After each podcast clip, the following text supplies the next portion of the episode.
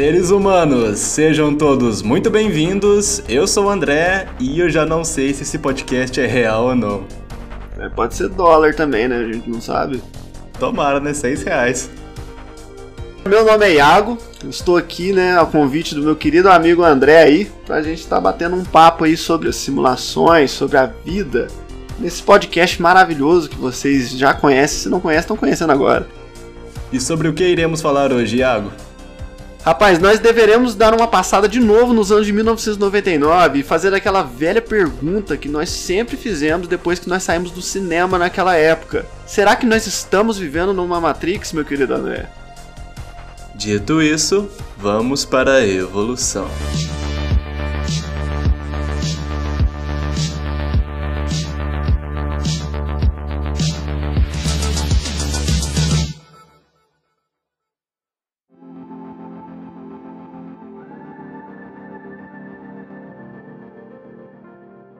Será que a gente está vivendo uma Matrix? Será que tudo isso é uma realidade? Essa questão, dentre outras incógnitas sobre a nossa existência, provavelmente a gente não vai estar tá aqui para descobrir.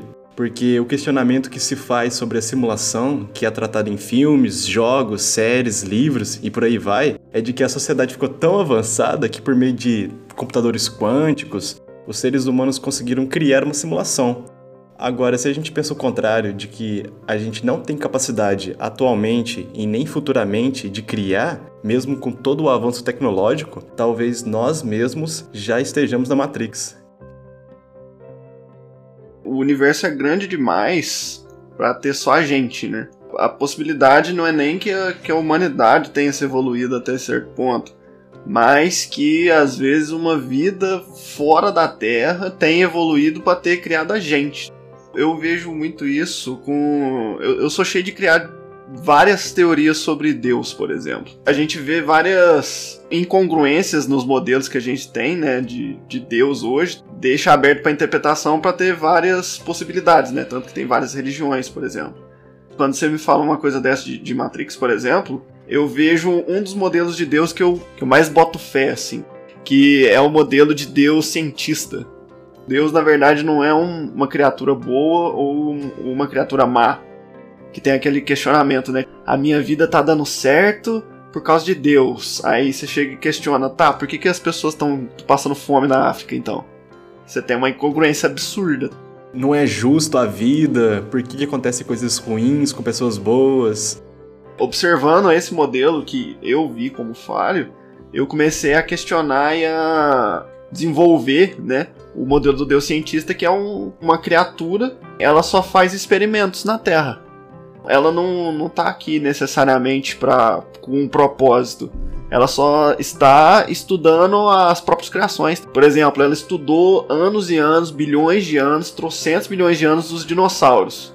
Até que chegou um ponto que os dinossauros eles simplesmente não davam mais material de estudo. Eles só eram criaturas pouco complexas, né? Os dinossauros eles só caçavam, evoluíam até certo ponto e depois só ficava repetindo a mesma coisa toda vez. Houve a extinção né, dos dinossauros. Dessa extinção, micro-organismos lá começaram a evoluir até chegar na, em criaturas como nós, né?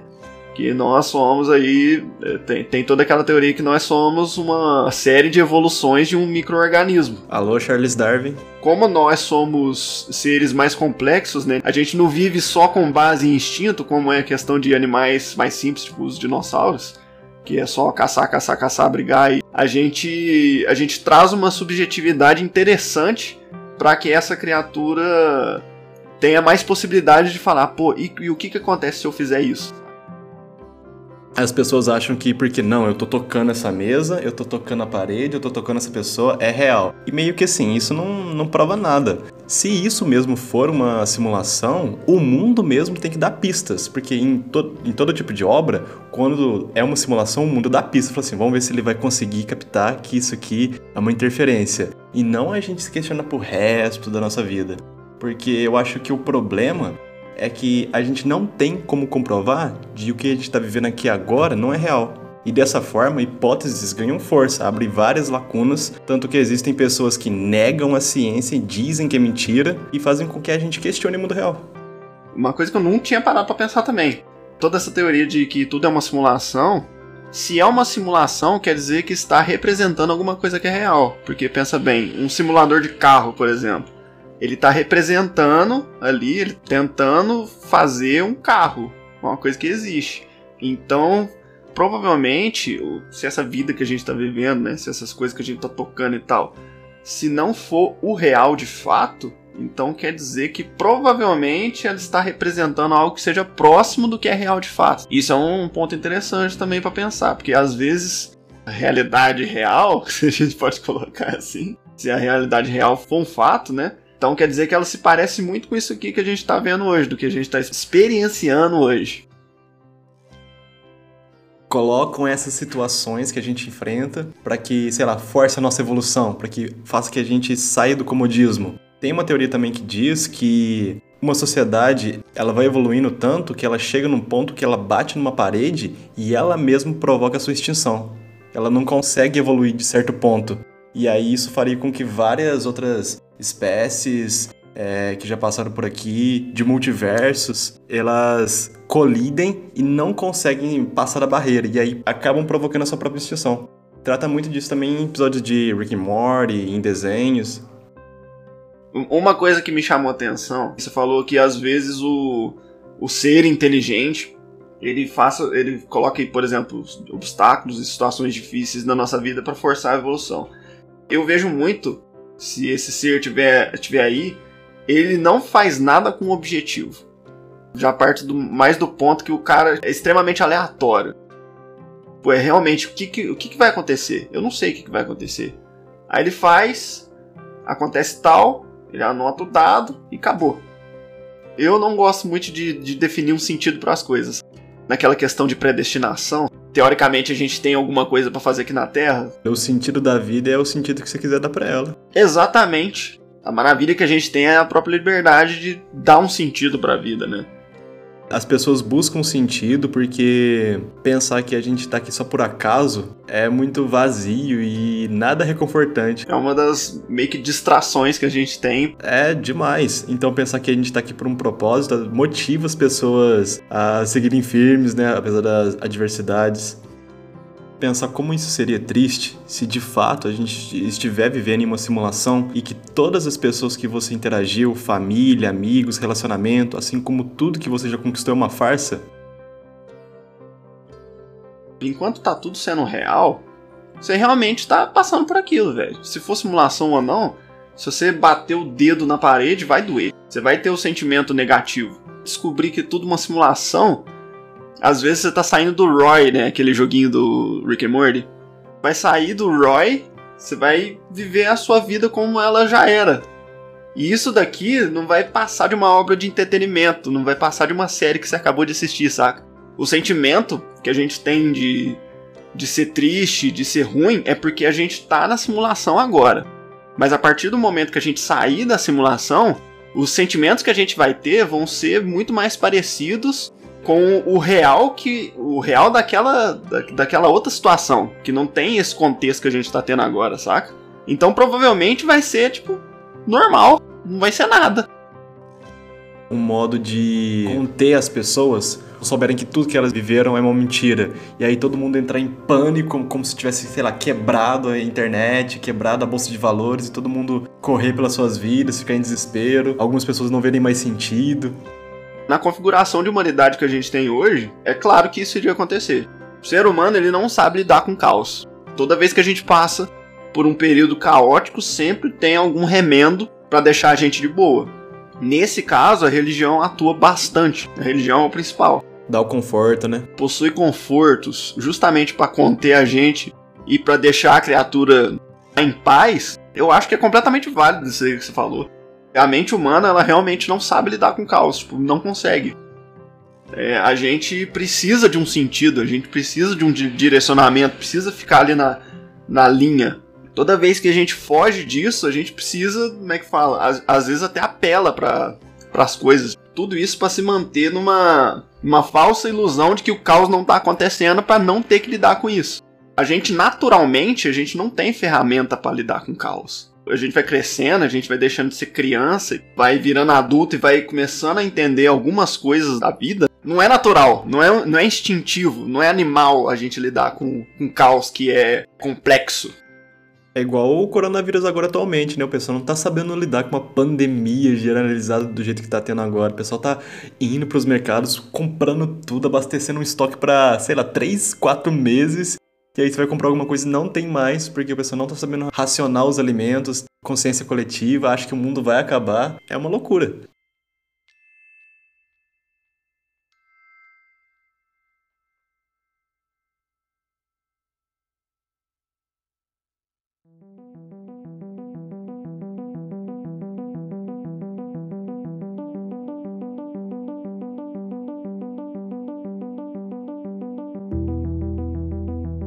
Existem tantas coisas que a gente não é capaz de entender, e se em algum momento, supondo que a gente está mesmo numa simulação, a gente volte ao nosso estado originário, que seria a realidade real, e descobrir que os conceitos que a gente conhece sejam totalmente diversos. Por exemplo, não exista tempo, o tempo não corra, é, as leis da física não se aplicam. Será que o cérebro humano seria capaz de lidar com tamanha compreensão, tipo, tamanha informação que está tão além Será que a gente não ia, sei lá, enlouquecer? Entra até numa, numa questão, numa treta que eu tenho comigo mesmo, saca? Que o mundo que tem dentro da minha cabeça é grande demais para eu mesmo lidar com ele. Seu povoado mundo particular tanta coisa que eu quero fazer, às vezes conhecimento que eu adquiri de, de maneiras aleatórias. Eu quero tocar o canal, eu quero fazer animação, eu quero é, fazer música, eu quero fazer clipe. Aí eu, aí eu paro, eu paro assim, olho na minha cabeça. Tá, tá um universo gigante dentro da minha cabeça, só que eu não consigo pôr pra fora. Por exemplo, se a gente for para essa realidade que você tá falando, onde acontecem todas essas coisas como humanos, eu acho não, eu tenho plena certeza que não seria algo compreensível ao cérebro humano. Então, provavelmente na realidade real, nós não somos humanos, nós somos existências que já são habituadas a lidar com esse, com esse tipo de coisa. Não é algo que chegue a afetar ninguém. É só mais uma característica daquele mundo que já existe. Nós, como humanos, recebemos essa informação tudo de uma vez, jogou a moeda no chão, caiu. Isso é tão complexo que até pra gente tentar retratar isso é, é difícil, porque se a gente for pegar filmes que mexem com a realidade, tipo, sei lá, A Origem, de Christopher Nolan, no filme lá, o peão, pro cara saber, ele tá sonhando, ele tá na realidade. Até pra gente tentar retratar esse aspecto é confuso. Tem um outro filme também que me lembra muito, não sei se chegou a ver, Indiana Jones, acho que é Reino da Caveira de Cristal, alguma coisa assim. Indiana Jones, inclusive, eu tinha que parar para assistir algum. No filme, o cara vai encontrar uma caveira, tá milhares de anos a escondida, e aí, na hora que ele consegue, vê que, tipo, na verdade eram os aliens que estavam lá, e a caveira obtinha todo o conhecimento do mundo, e aí o cérebro humano não conseguia e surtava. Como a gente não consegue compreender, isso também instiga a gente também a gostar do tema, procurar mais, saber por que, que isso acontece, mas por quê? E se o mundo dos sonhos, na verdade, for o real, ou então uma série de contatos que a gente tem com, com outras realidades? Toda vez que a gente sonha, a gente sonha uma coisa louca diferente. Pelo menos louco que é configurado louco pra gente, que a gente conhece como rotineiro normal hoje. Mas e, e se toda vez que a gente dorme, a gente assume, na verdade, por uma fração de tempo ali, uma realidade alternativa nossa? O mundo dos sonhos é essa configuração que você me disse também, mano. Tipo assim, é um lugar que tempo é completamente esquisito, lei da gravidade não, não aplica, você faz praticamente qualquer coisa é, acontece qualquer coisa também de maneira que não tem como objetivo fazer sentido. E se toda vez que a gente sonhar, a gente, na verdade, sai da simulação? Talvez os pesadelos sejam um erro de interferência. Os pesadelos também são outras realidades. São realidades que a gente entende como ruins. É o Dark World. É o Dark World, é o. é o mundo invertido. Mundo invertido talvez isso futuramente seja plenamente apenas um passatempo. Tá jogando com seu óculos VR, fugindo da realidade, dos problemas, e aí depois você, você tira o óculos e volta e você fala assim: ah, foi legal ali, passa aquele tempinho ali. É meio que já é verdade isso, porque a gente já tem alguns jogos, tipo, não é nada surpreendente de imersão, mas só de pensar daqui 10, 20 anos como é que vai ser, isso pode ser revolucionário, cara. Jogador Número 1, um, que é um livro muito interessante, que até saiu um filme recentemente, trata sobre isso. Eu sempre paro para pensar, por exemplo, se a gente quando escreve um livro, aquele mundo realmente existe do jeito que a gente que a gente imaginou, saca? Depois que a gente solta o papel assim, de alguma forma complexa, ele continua acontecendo. E se todos os jogos que as pessoas, por exemplo, criaram, toda vez que você assume aquela realidade ali do personagem, tipo assim, por fase, né? Passa uma fase, desliga o videogame e aquela realidade, aquele mundo continua acontecendo de uma maneira complexa. Se a gente for pensar em inteligência artificial, em bots, em bots que os jogos têm, porque tem que ter ali para, sei lá, para vigiar os jogadores, para fiscalizar. Quando você traz essa complexidade para uma máquina, que é uma que é algo que a gente não tem tanto assim empatia por, né? E se for uma máquina que tem a mesma complexidade de um ser humano a ponto dela desenvolver sentimento? E aí? Como é que entra essa questão de valorização de vida com esse tipo de situação? Não é um ser humano, mas pensa e sente igual.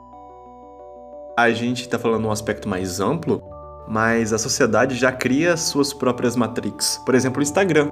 Uma realidade própria, as pessoas são 100% felizes em 99% das fotos, e é como se a gente fosse influenciado, porque nós só vemos coisas alegres o tempo todo e nós não queremos falar como foi o nosso dia triste. Então a gente se força a fazer o mesmo e aí se cria uma falsa impressão da realidade onde todas as pessoas estão no mesmo estado de espírito. Só que indiretamente a gente está sendo controlado por um algoritmo. É muito difícil as pessoas aprenderem a lidar com sentimentos negativos, né? A gente aprende desde cedo que não é para chorar, por exemplo. Começa a chorar, sua mãe fala não chora, porque primeiro, ela não quer lidar com isso, e segundo, ela acha que isso é ruim para você. Desde cedo a gente é ensinado a suprimir sentimentos negativos. Novamente, os seres humanos eles não estão preparados para lidar com caos, não consegue. É uma coisa que ninguém ensina, é uma coisa que todo mundo ensina a evitar, na verdade. Alguém te oferece uma Matrix, velho, você pega. Qual que era a pílula mesmo? A pílula azul, que é ruim, né? É, a vermelha é da realidade. Então, você pega, você pega todas as cartelas de pílula azul que o mundo te dá. Já ouviu falar de uma teoria do cérebro na jarra? Ah, essa teoria fala o seguinte: diz que tem um cérebro de uma pessoa dentro de uma jarra, cheio de fluidos e cheio de conectores ligados no computador. E dentro desse computador tem um programa onde tem a simulação. E ali são liberados alguns estímulos para que o cérebro entenda que você está vivendo uma vida normal. Como a gente poderia provar que isso aqui não é real? Talvez a gente esteja aqui mesmo conversando sobre o tema, ou na realidade, nosso cérebro está numa jarra cheia de fluidos com estímulos que algum ser colocou para que nós pensemos o que nós estamos fazendo. Isso daí é um negócio muito mais científico e mais difícil de pensar do que aquele negócio que eu te falei, né? De ser uma existência mística, por exemplo. Às vezes é só um, um alien cientista mesmo, né? Mas é muito louco, velho, pensar nessas coisas a gente não consegue aceitar a nossa própria ignorância. Boa parte dos cientistas, dos estudiosos que questionaram a nossa realidade, a grande maioria que existiram, eles foram chamados de loucos. E a gente já nasce sabendo dessas coisas, que essas pessoas levaram a vida inteira para provar, como o Newton e a gravidade, os buracos negros do Einstein. E hoje em dia nós já nascemos com essa informação e a gente pensa: ah, mas é claro que estava na cara que era isso pensar nisso é, também te tira um pouco da curva, né? Por exemplo, a gente acreditou a vida inteira que o ar é transparente. E a gente está de olho aberto. A gente está olhando para frente. Eu estou enxergando meu computador. Eu não estou vendo o ar. O ar é transparente. Daí chega um cientista muito louco e fala assim: "Não, o ar tem tal cor e essa cor ela não é transparente. Você consegue observar ela com esse objeto aqui todo mundo vai olhar e falar: mano, não, o ar é transparente. Eu aprendi desde cedo que é transparente.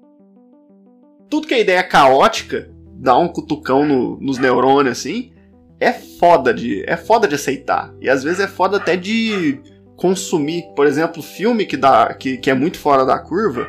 Eu vi bastante isso em semiótica lá na, na minha faculdade. Eu não sei se você sabe que. Você já viu alguma coisa sobre semiótica? Não, falei pra gente E semiótica estuda os signos. Ela, ela, pega tudo que existe e identifica aquilo como signos. Por exemplo, a roupa que você veste, cores, é, por que, que você faz tal coisa, é tudo signo. A fim de entender por que, que tal coisa funciona da, daquele jeito. A fim de chegar na raiz disso. Na semiótica, o, foi isso que o meu professor falou. Tipo, tem, tem alguns filmes, por exemplo, que que fica cutucando, que bagunça a sinapse do seu cérebro de tão diferente que é. Um filme que chama Dogville, por exemplo. É um dos únicos filmes que eu vi na vida que ele não tem cenário. A ideia do filme é, é, é tipo assim, contar uma história do início ao fim, sem um cenário. O, cenário. o único cenário que o filme tem é um desenho no chão, como se fosse uma planta de uma casa. Tá escrito, no meio da rua tá escrito rua tá escrito Elm Street, né? Que é o, o nome da rua. Só que tá tipo, demarcado os lugares, tem alguns móveis para não ficar completamente vazio, só que o resto é preto. Como a gente está acostumado a ver filmes com cenário, com um roteiro lisinho, de começo ao fim, é, é, começa, tá tudo feliz, acontece algum conflito, eles resolvem o conflito, felizes para sempre. Quando você olha um filme desse, o cérebro fica inteiro bagunçado. Você olha assim e fala: como assim? E pra gente crescer, pra gente evoluir, a gente tem que lidar com essas coisas. No meu caso, que eu quero ser um, ser um melhor artista, que eu quero ser um melhor criador de conteúdo, eu tenho que entrar com contatos que coisas que divergem muito do que eu tô acostumado a ver, para eu entender qual foi o processo criativo daquela obra que eu não faço ideia, que tipo assim, eu nunca ia fazer ideia que eu ia assistir. Então, eu tenho que passar por esse momento de caos para eu entender eu não posso ficar sempre na, na, mesmice. Eu tenho que, eu tenho essa consciência que eu tenho que sempre, sempre buscar esse tipo de coisa para melhorar. Uma pessoa normal que só quer viver a vida dela, ela não quer passar por esse processo.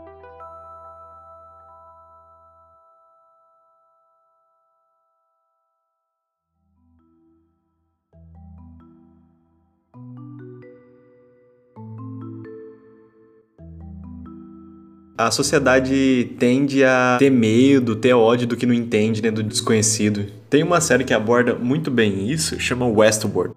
Nos parques, os visitantes, né, que são as pessoas, eles usam chapéu e esse chapéu coleta dados das pessoas para que a gente consiga entender como os seres humanos pensam. E assim, eu fico imaginando como seria a nossa reação ao descobrir que esses dados são para criar um ser humano perfeito, porque Google, Amazon, as redes sociais em geral, elas já criaram uma simulação.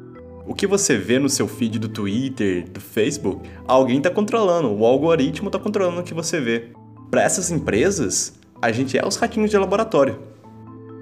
Elas também têm um objetivo, né? Tipo, elas não fazem isso para, por exemplo, controlar a gente de graça ou então estudar a gente de graça. Elas criam todo esse esse esquema de conforto porque para ganhar dinheiro, é para tornar a sua empresa mais lucrativa, né? O objetivo deles é bem claro.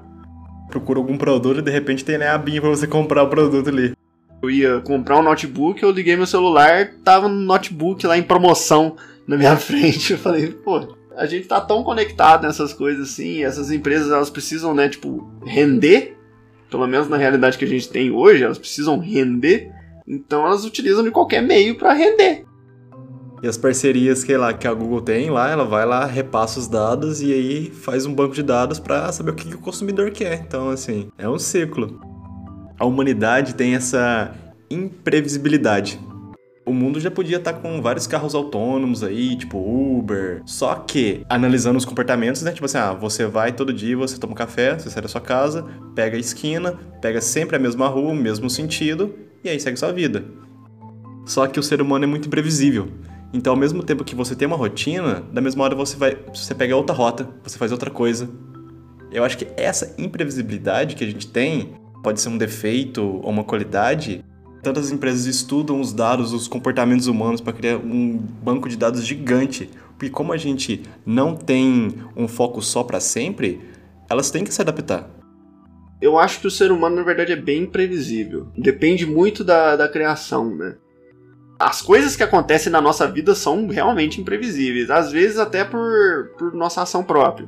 Pelo menos até o momento que a gente está, as máquinas ainda são programadas pelos seres humanos. Mas isso também é um problema. Até as máquinas elas cometem erros. São programadas e são feitas por seres humanos que naturalmente cometem erros. Se caso a inteligência artificial chegar num ponto, que é aquele ponto que a gente estava falando, saber se é vida ou se não é, uma coisa extremamente capaz, né? Super inteligente, não vai ter as limitações que a gente tem e ela vai cometer erros. E se ela cometer erros graves, vai ser muito graves.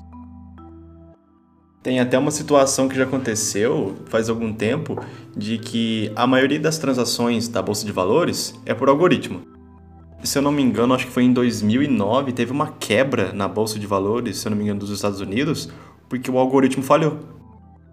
Pois é, se tiver mesmo a Revolução nas Máquinas lá, Exterminador do Futuro 2, Sarah Connor, vai ser muito louco, velho. Claro que não vai ser, tipo, aquelas caveirinhas da hora lá, laser, até porque, tipo assim, era pra gente ter laser em 2015 já, né? Segundo De Volta pro Futuro. Mas não tem, né?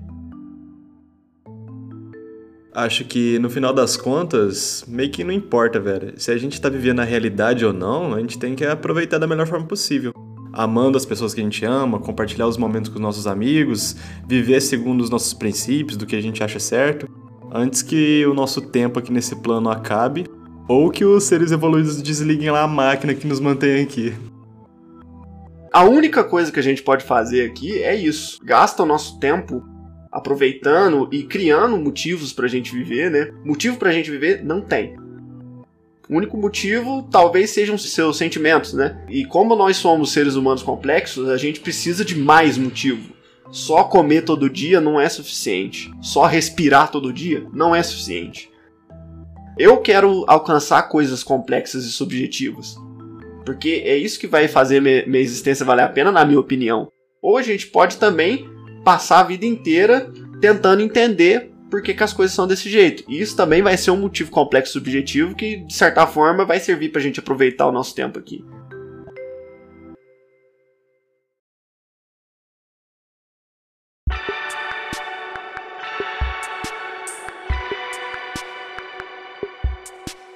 Iago, muito obrigado por ter participado aqui desse episódio do podcast. Foi legal demais o nosso papo aqui.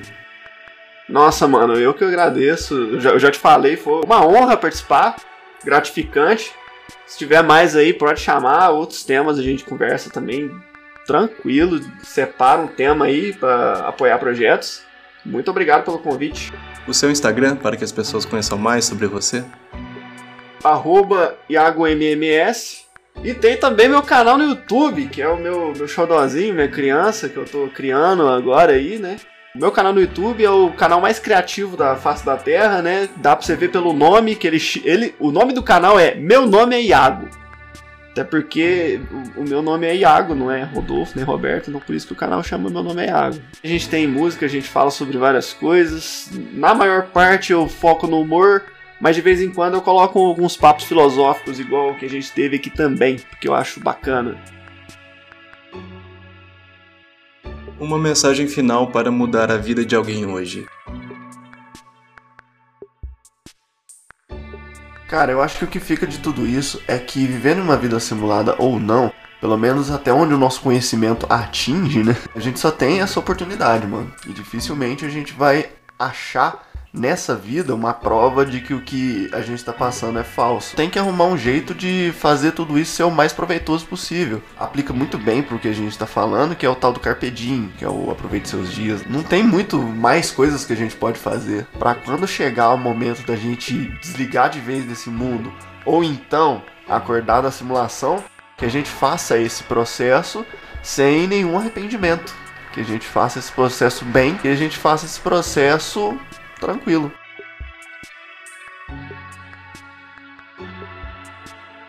Muito obrigado a todos vocês que estiveram junto conosco neste episódio. Faça o bem, porque o mundo vai mal e nos vemos nas estrelas.